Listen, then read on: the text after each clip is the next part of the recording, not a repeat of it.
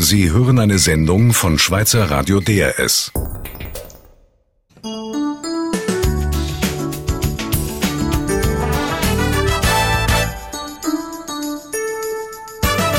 DRS 1 am Mikrofon Regi Sager.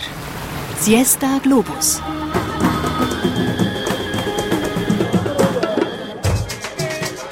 Im Moment geht die Sonne gar nicht unter. Ist es immer mehr oder weniger hell in dem Land, wo wir heute besuchen. Während einem grossen Teil des Jahres ist es dort aber kalt und dunkel.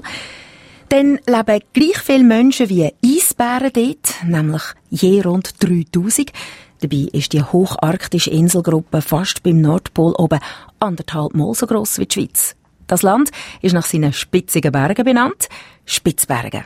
Unser Nordeuropa-Korrespondent von Schweizer Radio DRS, der Bruno Kaufmann, ist schon viel dort oben und er zeigt uns das Land in dieser Stunde.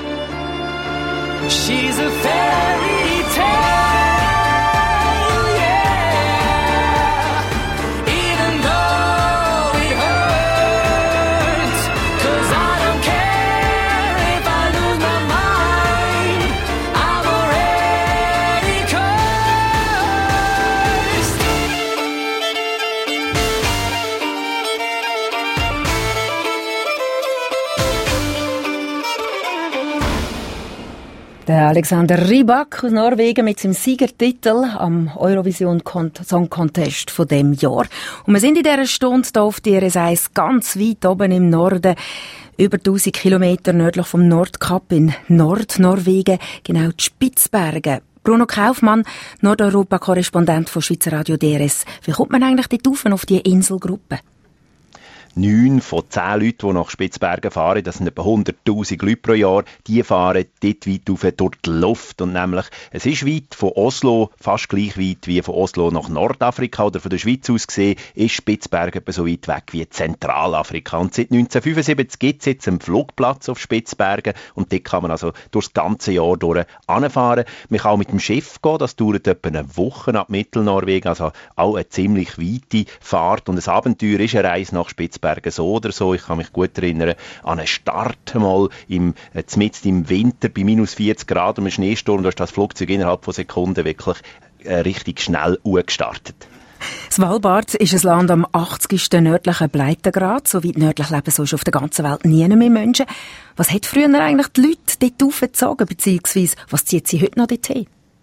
Ja, Svalbard oder eben Spitzbergen ist am Ende der Welt. Wenn man auf eine Europakarte schaut, sieht man es meistens gar nicht, das Land. Wenn man auf eine Weltkarte schaut, sieht man vielleicht noch ein bisschen den südlichsten Teil auf einer gewöhnlichen Weltkarte.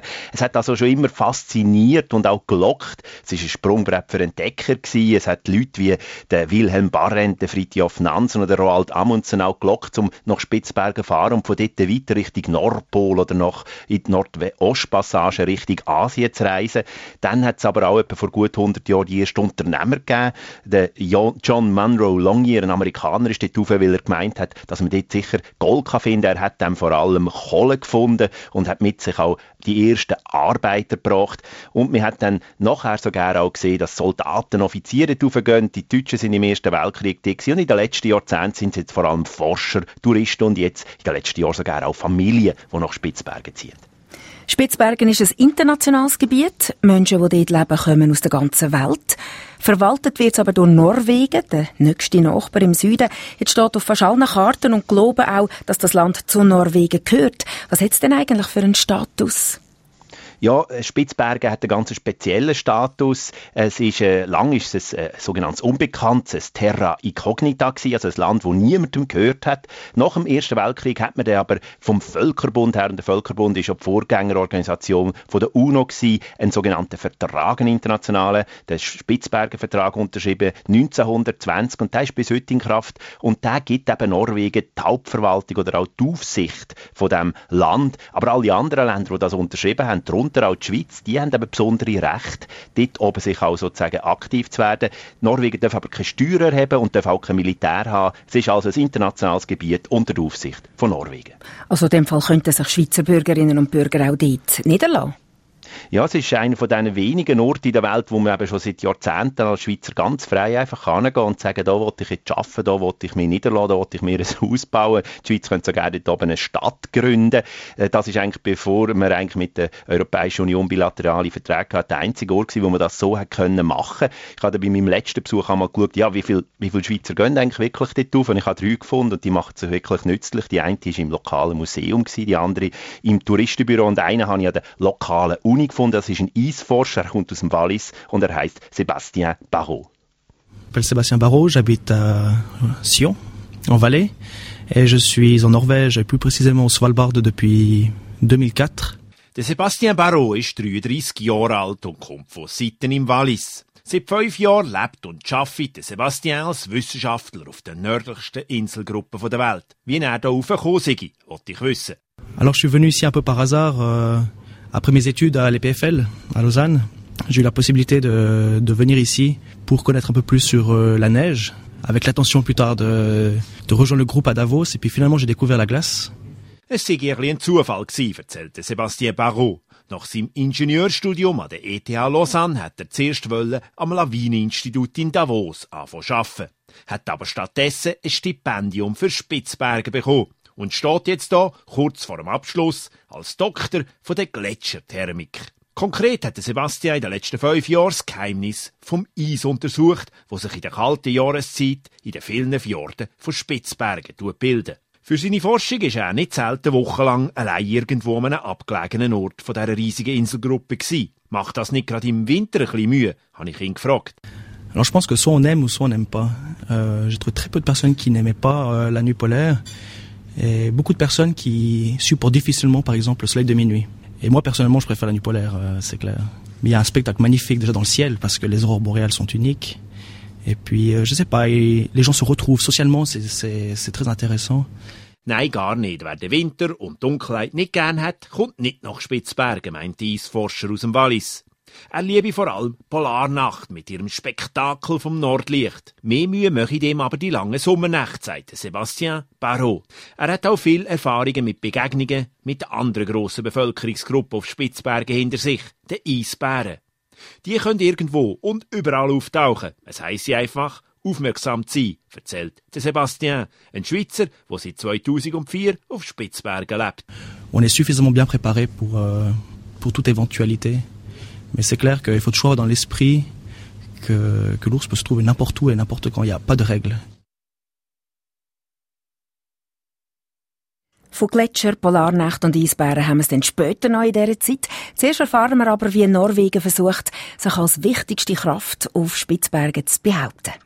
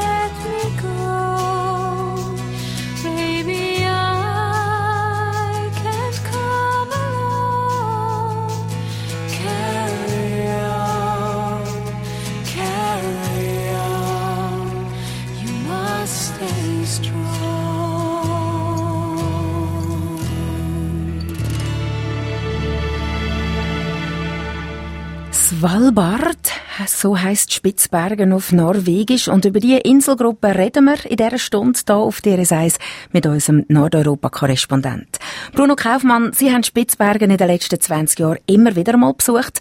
Was hat sich in dieser Zeit am meisten verändert? Ziemlich so vieles, kann man sagen. Vor 20 Jahren war Spitzbergen die totale Peripherie. Gewesen. Also wenn man nicht angekommen ist, hat es eigentlich wirklich nichts gegeben, außer eben ein paar Arbeitsplätze von diesen Bergwerken, die es schon länger gibt. Äh, es ist eigentlich äh, daraus bestanden aus Baracken, aus äh, Männern, die dort gelebt haben. Wir müssen alles mitnehmen als Besucher, das Essen wir müssen mitnehmen, wir müssen fast müssen selber schauen, dass man irgendwo unterkommt, ein Zelt vielleicht. Man muss sich auch erinnern, dass vor 20 Jahren natürlich Spitzbergen noch mitten im Kalten Krieg war man sagt, Spitzbergen war eine Hochburg der Spion und das hat damit zu tun, dass eben auf Spitzbergen Russen wie auch Norweger und Amerikaner sich eben haben können ansiedeln. Dann in den 90er Jahren hat es eine Öffnung gegeben. Äh, man hat angefangen, auch andere Sachen einrichten, wie Schulen, wie auch eine kleine Universität. Und jetzt in den letzten zehn Jahren muss man sagen, es ist ein riesiger Boom gewesen, der auf Spitzbergen stattgefunden hat. Der Tourismus hat enorm zugenommen. Man hat jetzt Billigflüger, die dort hingehen. Man hat die Forschung massiv aus ausgebaut, nicht zuletzt auch wegen Klima Klimawandel. Und es ist auch ein Ort geworden, wo eben ganz gewöhnliche Familien mit Kind sind. Und wenn man jetzt in Longyearbyen rumläuft, dann sieht man ganz viele kleine Kinder rumspringen. Es hat sich also wirklich, wirklich stark verändert. Und in den letzten paar Jahren hat jetzt auch Norwegen und Russland wieder massiv investiert, eben ihre Präsenz auf Spitzbergen. Das wundert jetzt eigentlich noch. Spitzbergen ist ja nicht näher gerückt und die Winter sind auch immer noch gleich dunkel wie früher. Warum denn plötzlich das Interesse an dieser Inselgruppe? Ja, das ist eine Frage, die jetzt gerade in diesem Frühling eigentlich eine eigentliche Antwort aus Moskau und Oslo gekommen ist. In beiden Orten, also in Norwegen wie in Russland, sagt man eben, äh, Spitzbergen, Longyearbyen, das ist eigentlich die Tür zur Arktis. Von dort aus kann man den Einfluss auf das Nordpol, auf die Arktis, äh, sich sozusagen verstärken, weil natürlich in der Arktis wird, vermutet wird, dass es viel neue Ressourcen gibt. Und ich habe die Frage auch die zuständige Chefbeamtin vom norwegischen Justizdepartement, der Kerstin Askol, gestellt.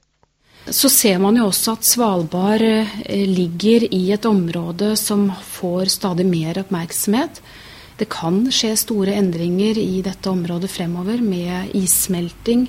Det snakkes om nye transportkorridorer osv. Der Grund, dass das internationale Interesse for Svalbard so gestiegen sei i de letzten Jahren, hat mit dem Klimawandel zu tun.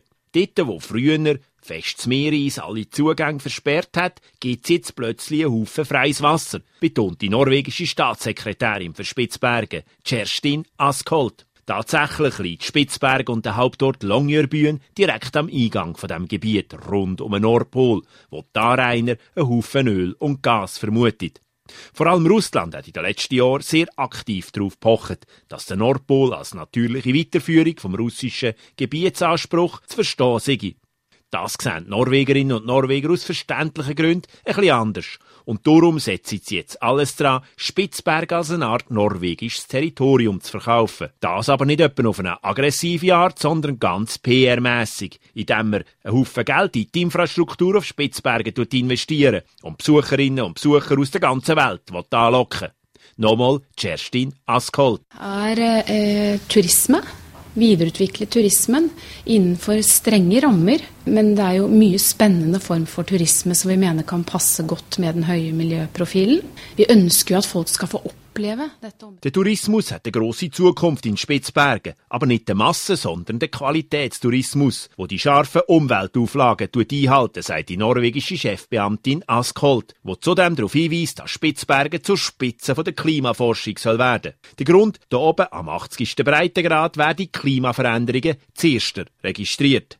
Spitzberg und Longyearbyen haben sehr lange einen Sonderstatus gehabt. Die Leute vor Ort haben kaum etwas mitentscheiden das soll sich jetzt aber ändern. Norwegen will demokratische Verhältnisse auf der Arktisinsel einführen. Und, so Kerstin Askold, das Leben in Longyearbyen und anderen Ortschaften auf Spitzbergen normalisieren. Veldig ung demokrati, går i riktig retning. Eh, og vi ønsker å legge forholdene til rette enda mer for at Longyearbyen utvikler seg til et et helt vanlig lokalsamfunn eh, likt. Immer mehr Forschung, immer mehr Verwaltung und immer mehr Tourismus. Die Entwicklung auf Svalbard hat dazu beigetragen, dass immer mehr Familien in höchsten Orten von Europa gezogen sind und aus der ehemaligen Mannensiedlung am Ende der Welt den Ort gemacht hat, in dem sich's ganz gut lässt leben. Nur ganz wie auf dem Festland soll das Leben in Spitzbergen doch nicht werden. Zumindest, wenn es nach dem Willen der norwegischen Regierung geht.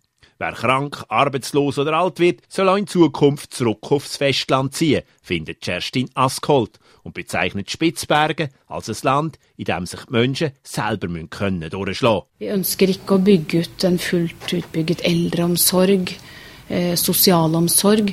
Så prinsippet vil fortsatt man må komme og må kunne klare seg selv for å bo. Bruno Kaufmann, die Siedlungen auf Spitzbergen, sind das richtige Dörfer oder sind das mehr eine Art Forschungsstationen? Sie haben ganz verschiedene Charakter. Es gibt etwa acht, neun verschiedene Ortschaften auf äh, Spitzbergen heute. Da ist einmal Longyearbyen. Das ist schon fast eine, eine, kleine Stadt. Das ist der Hauptort. Da gibt es Schulen, es gibt Läden, es gibt sogar eine Einkaufsstraße. Man kann mitten im Winter sogar draussen einen Kaffee trinken. Es gibt eine Uni, es gibt ein Thai-Restaurant. Es ist also wirklich etwas, wo, wo man auch vom Festland wieder kennt. Äh, was ein bisschen auffällt in Longyearbyen ist, dass viele Häuser sehr weit auseinander stehen, vor allem die Eltern. Und das hat damit zusammen zu tun, dass man früher, bevor man Flugzeuge hatte, eben Angst gehabt hat, dass ein Brand könnte sozusagen die Ortschaft zerstören und dann die Leute sozusagen nicht zueinander könnten äh, äh, springen. Und darum hat man die Häuser weit, weit auseinandergebaut, weil natürlich früher im Winter ja Schiff erst können im Sommer kommen. Jetzt aber baut man ganz anders. Dann gibt es andere Siedlungen, wie zum Beispiel Neu-Olesund, das ist 200 Kilometer nördlich von Longyearbyen. Dort ist eine Forschungsstation mit grossen Radaranlagen und dort tut man vor allem den Klimawandel auch studieren. Es gibt auch neue Bergwerkstätten wie Svea Gruva und dann es gibt die russische russische Siedlung und die sind sehr interessant. Einerseits einmal ein Ort, wo Barentsburg heißt, dort fühlt man sich wirklich, sieht alles so aus wie in Russland und es gibt sogar noch einen Ort, wo aus der Sowjetzeit kommt, Pyramiden und da ist wie immer noch in der Sowjetzeit, weil man das nämlich äh, dort verloren hat, auf einem Tag auf den anderen. Es ist damit zusammengehangen, dass eigentlich fast die ganze Bevölkerung von diesem Ort in einem Flugzeugunglück umgekommen ist und man hat dann den Ort schnell verloren und heute ist das eigentlich eine Geisterstadt, die immer noch genauso aussieht wie vor etwa 20 Jahren und das ist jetzt auch wieder zum Neuen ein eine Art Tourismusziel geworden. Es gibt also ganz verschiedene Orte auf Spitzbergen und das würde man so nicht erwarten. Und wieso eines von diesen Bergwerksorten aussieht und was dort so passiert, darüber reden wir in drei Minuten hier auf DRS1.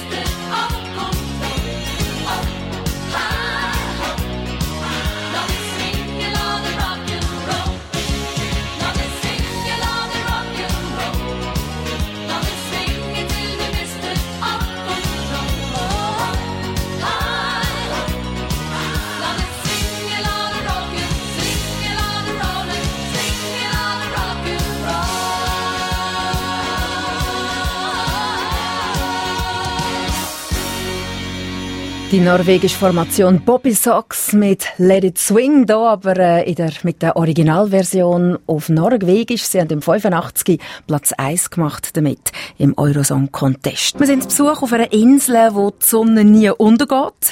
Also jedenfalls nicht zwischen Mitte April und Anfang September. Wir sind in Spitzbergen. Der DRS Nordeuropa-Korrespondent Bruno Kaufmann hat bei seinem letzten Besuch dort ein paar Kohlenbergwerkstätten besucht. Zum Beispiel Svea Gruva, was übersetzt etwa so viel heisst wie schwedische Mine. Sind denn die Schweden dort oben in der Hocharktis auch präsent, Bruno Kaufmann?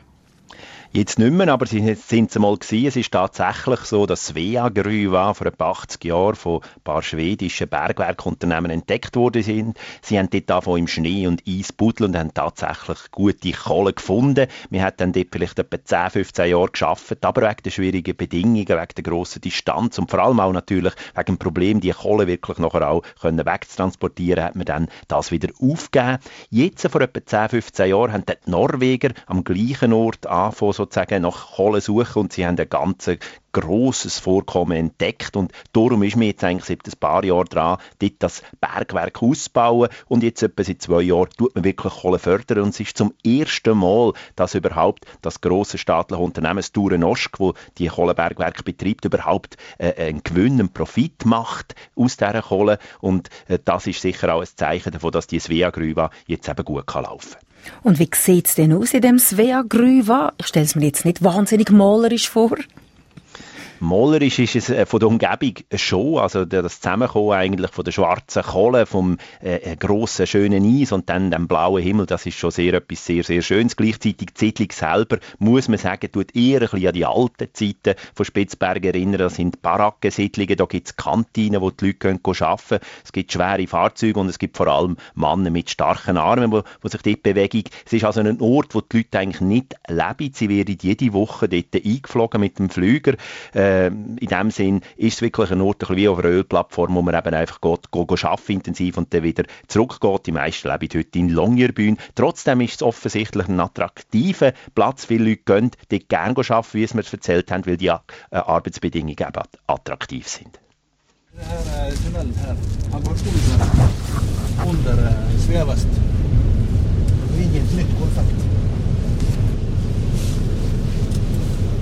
Den Tunnel er 5,6 Kilometer.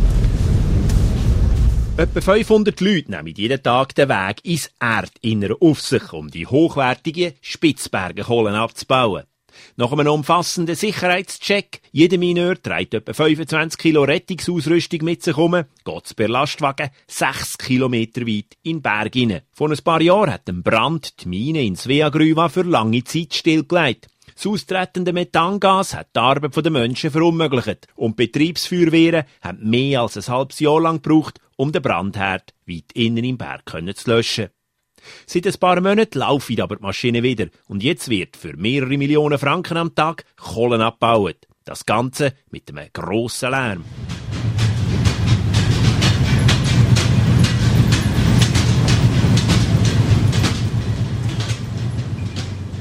Die abgebaute pechschwarze Kohle wird auf Laufbänder an die Oberfläche transportiert und wartet im Hafen von Sveagruva auf die grossen Lastschiffe, wo ab August wieder in den eisfreien Fjord reinfahren was heute an Land, Lastwagen und Laufbänder besorgt, ist früher im Hauptort Longyearbyen, wo heute keine Kohlemine mehr in Betrieb ist, mittels Seilbahnen von der Grube zum Hafen transportiert worden. Noch heute sind in und um Longyearbyen um die besonderen Seilbahnen überall zu sehen. Das Seilbahnnetz ist über 40 Kilometer lang. Hier in Sveagruva, eine topmoderne Bergwerksiedlung, sorgen Helikopter und Flugzeuge dafür, dass der Ort trotz Eis und fehlender Strasse mit der Umwelt verbunden ist. Seit dem Frühling funktioniert auch das Internet am Ort und am Nachmittag holt uns ein Helikopter vom Bergwerkunternehmen wieder ab. Beim Rückflug nach Longyearbyen entdecken wir drei Eisbären, die in der Abfallhalde am Rand von Sveagruva noch etwas Essbares suchen. Und das sind drei von fast 3000 Eisbären, die heute noch in Spitzbergen leben. Bruno Kaufmann, man hört und liest, dass es diesen Tieren nicht so gut geht. Warum nicht? Ja, die Eisbären sind ja wie, wie wir Menschen am Ende der Lebensmittelkette, nur ist das denen nicht so bewusst und sie wissen sich nicht so zu helfen. Das bedeutet, dass wegen der Umweltverschmutzung, vor allem wegen der Gift in den Lebensmitteln, eben viele Eisbären heute sozusagen Krankheiten bekommt. Wir haben viel Dioxin gefunden in diesen Lebensmitteln, die sie eben essen. Das ist vor allem das Fleisch und das sind vor allem Robben. Und da gibt es noch einen anderen Grund, warum es ihnen nicht so gut geht. Das ist der Klimawandel, der ja dazu beiträgt, dass es auf Spitzbergen immer wärmer wird. Das heißt, es gibt immer immer weniger Eis im Meer und die Eisbären sind eigentlich darauf angewiesen, dass sie auf Eisschollen können umfahren im Wasser und dann von dort aus Tropen jagen und das wird immer schwieriger für sie. Also schwierigere Bedingungen für die Eisbären auf Spitzbergen. Und wie gefährlich sind sie für die Menschen? Ja, mit dem Eisbär lässt sich sicher nicht spassen, das äh, wissen ja die meisten. Die Eisbären sind ja bis zu 800 Kilo schwer, aber sie sind auch bis zu 80 Stundenkilometer schnell. Also um einen Eisbär davonlaufen, das ist eher ein Unterfangen, das niemand machen kann. Äh, es ist gleichzeitig so, dass die Eisbären ja eigentlich nicht Nähe zu den Menschen suchen. Sie sind auf dem grossen Spitzberggebiet, können sie sich gut selber weitgehend unterhalten, wenn sie dann Essen finden, aber sie können auch bis zu fünf Monate ohne Essen auskommen. Aber wenn sie dann sehr hungrig sind, suchen sie sich eben wie da, wie wir gerade gehört haben, in Sveagrüve, eben dort hin, wo Menschen vielleicht etwas Essen weggeben. Oder es ist auch schon passiert, dass ein, ein, ein Eisbär auf der Schulstegen in Longyearbyen auftreten ist und dann ruft man dann den Gouverneur der Norwegisch, er hat das Recht, als Einziger sozusagen auf Eisbärenjagd zu gehen. Man muss aber auch als Einwohner von Spitzbergen immer auch bewaffnet sein. Kaum ist, ist man außerhalb vom Ort. Ich habe einen, einen Engländer getroffen, der in Afrika aufgewachsen ist, der jetzt in Spitzbergen tut, äh, einen Hundeschlitten Unternehmen betreibt. Er wohnt ein bisschen außerhalb von Longyearbyen und er hat äh, fünf kleine Kinder und hat sein Haus eigentlich müssen wie eine Festung einmachen, weil die Eisbären sonst immer in der Nacht kommen an die Scheibe schlagen. Also doch ein sehr ein, schwieriges Verhältnis, würde ich sagen, zwischen Mensch und Eisbär. Spitzbergen, ein Land der Eisbären, der arktischen Kohlenbergwerk und dem sehr exotischen Tourismus. Aber Spitzbergen ist seit kurzem auch noch bekannt für etwas ganz anderes, nämlich für einen Tresor tief in der Erde innen, wo fast alle Staaten der Welt ihre wichtigste, ihre wichtigsten Pflanzensämli aufbewahren. Mehr dazu in drei Minuten.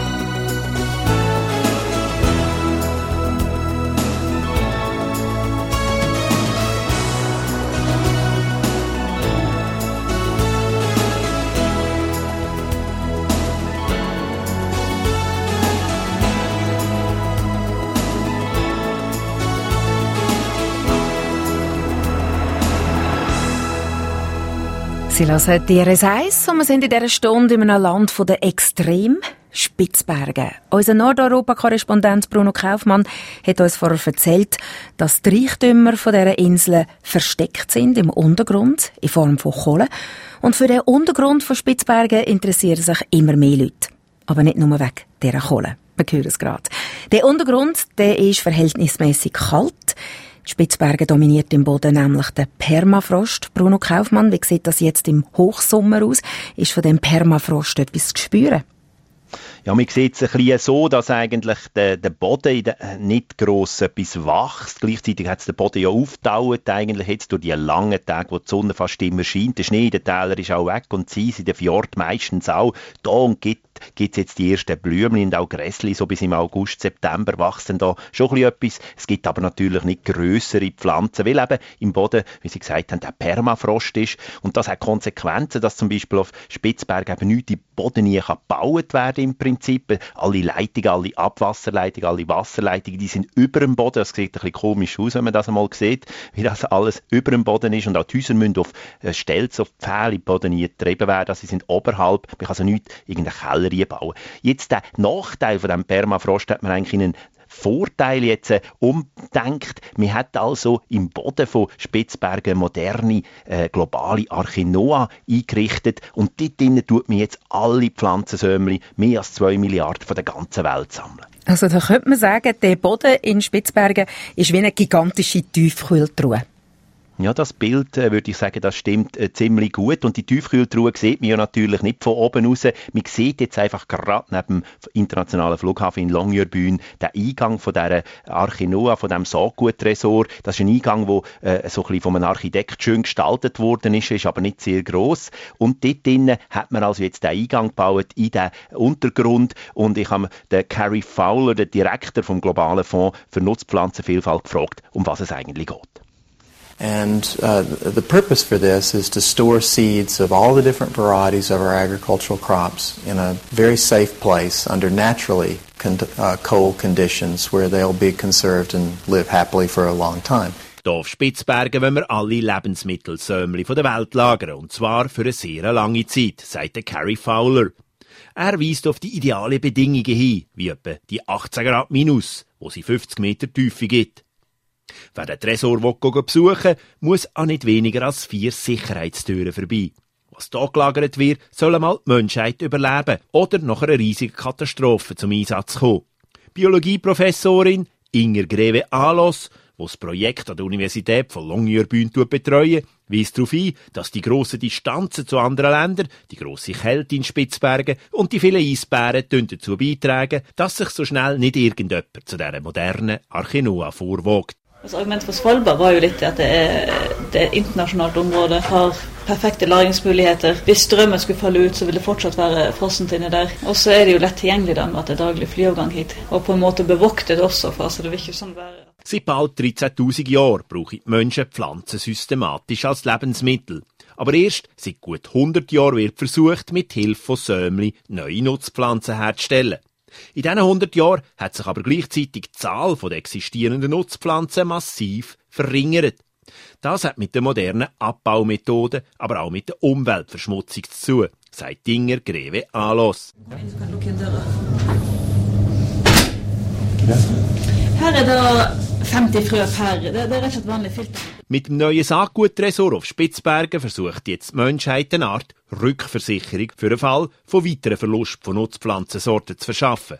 Schon über 100 Länder, darunter auch die Schweiz, haben unterdessen ihre Saatgutpröbli nach Longyearbyen geschickt und damit, so der Direktor vom Projekt, der Carrie Fowler, bisher vielleicht internationalste Kooperationsprojekt von allen Zeiten gestartet. Then a copy of those seeds will have been placed in Svalbard and they'll be able to go back there and, and, and get the copy and the varieties there won't become extinct. Das Beibehalten von der Biodiversität ist das Motto vom Saatgut-Tresor-Projekt auf Spitzbergen. Es kommt keine Minute zu früh, weil zum Beispiel allein in den USA von den 600 Bohnensorten, die es noch vor 100 Jahren gegeben hat, heute nur noch gut 30 existieren.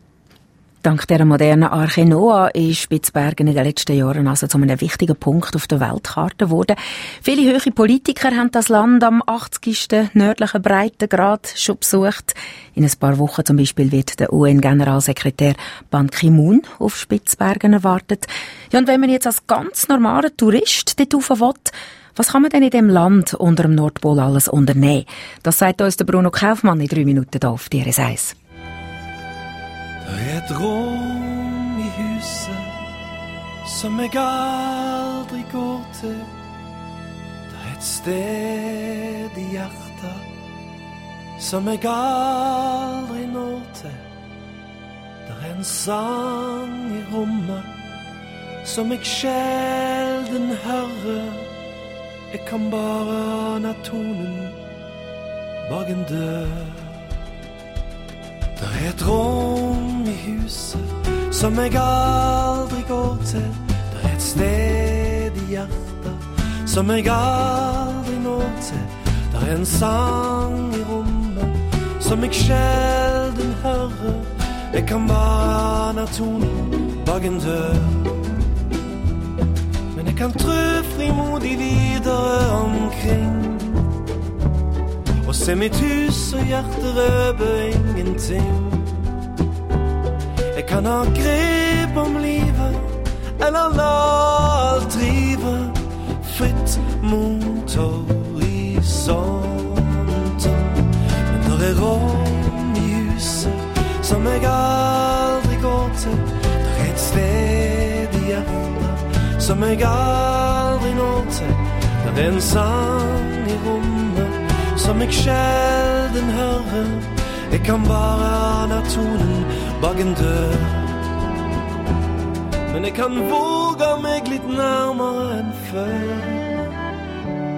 Jeg vet at døra lar seg åpne om jeg tør. Og mister grep om livet, eller la alt drive fritt mot horisonten.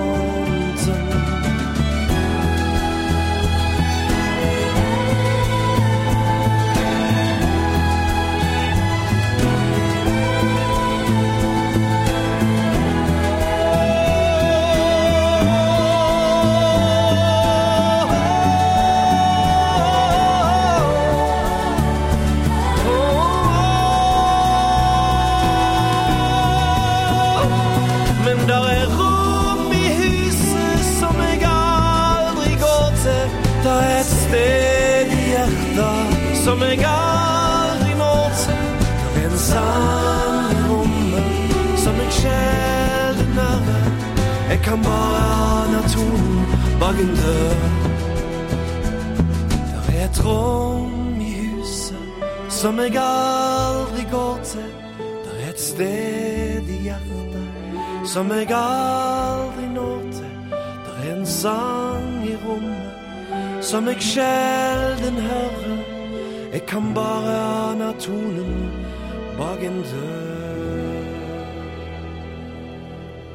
Der sei Siesta Globus. Wir sind in dieser Stunde zusammen mit dem Nordeuropa-Korrespondent von Schweizer Radio DRS auf den nördlichsten Inseln der Welt. Die Spitzbergen, auf halbem Weg zwischen dem Nordkap und dem Nordpol. Und da werden wir gerade feierlich empfangen.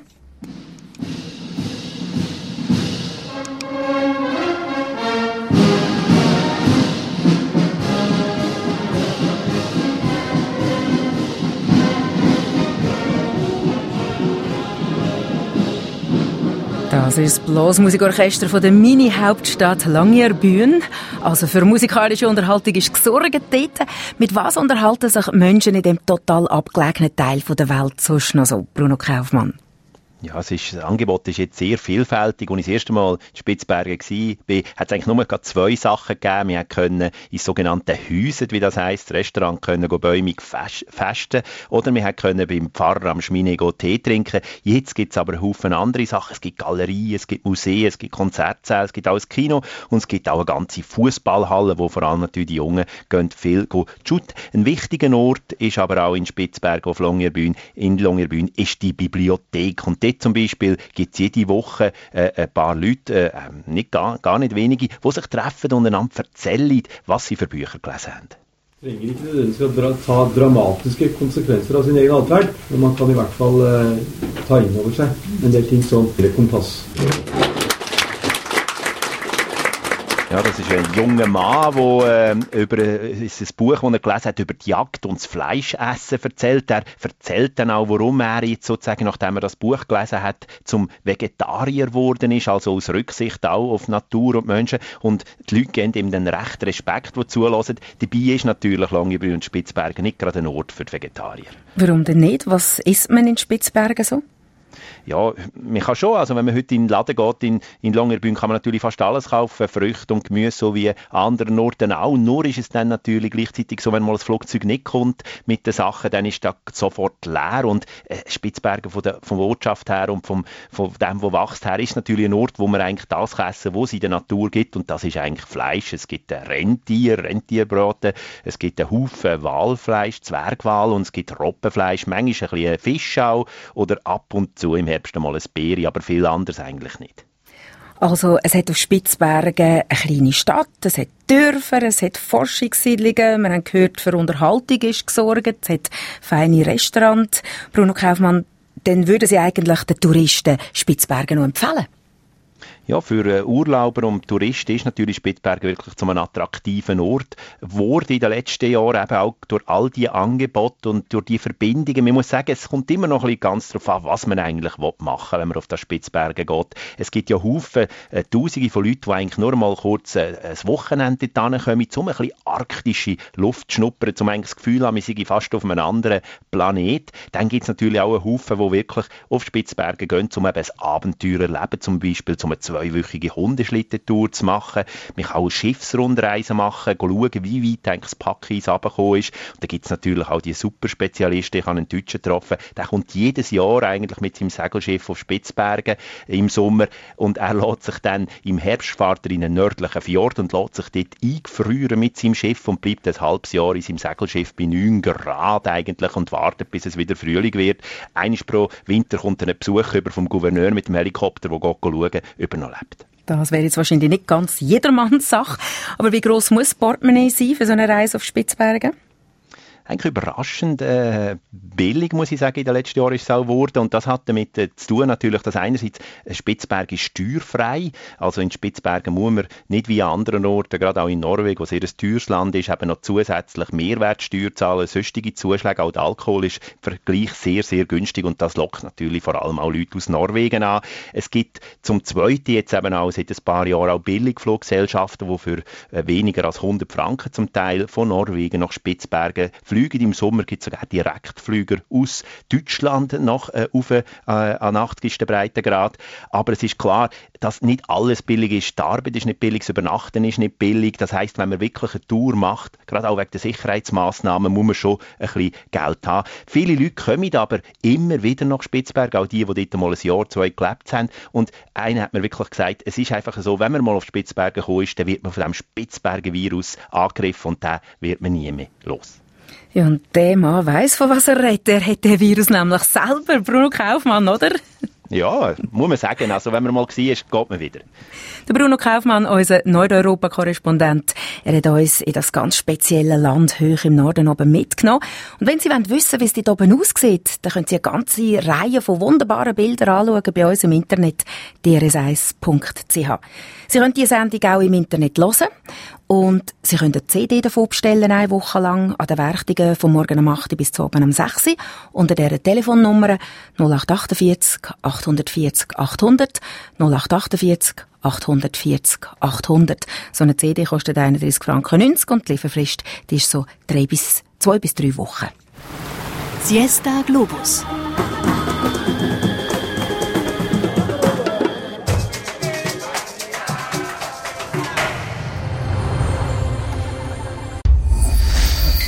Sie hörten eine Sendung von Schweizer Radio DRS. Mehr Informationen auf drs1.ch.